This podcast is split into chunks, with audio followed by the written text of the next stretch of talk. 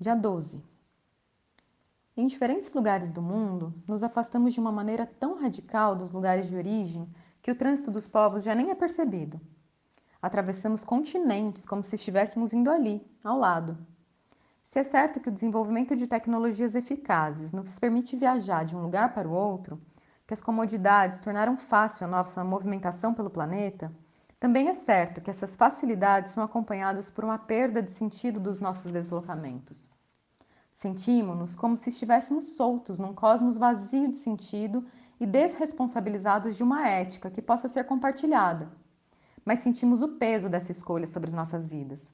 Somos alertados o tempo todo para as consequências dessas escolhas recentes que fizemos.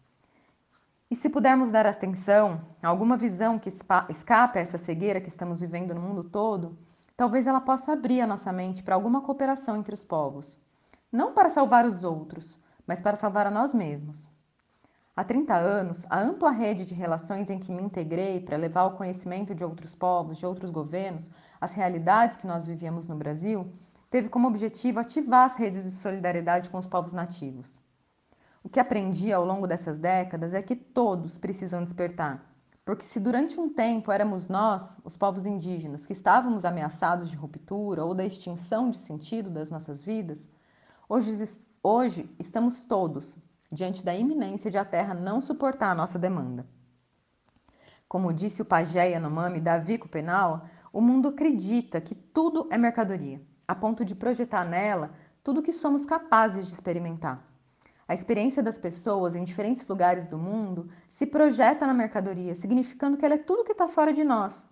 Essa tragédia que agora atinge a todos é adiada em alguns lugares, em algumas situações regionais, nas quais a política, o poder político, a escolha política compõe espaços de segurança temporária em que as comunidades, mesmo que já esvaziadas do verdadeiro sentido do compartilhamento de espaço, ainda são, digamos, protegidas por um aparato que depende cada vez mais da exaustão das florestas, dos rios, das montanhas, nos colocando num dilema em que parece que a única possibilidade para que comunidades humanas continuem a existir é a custa da exaustão de todas as outras partes da vida.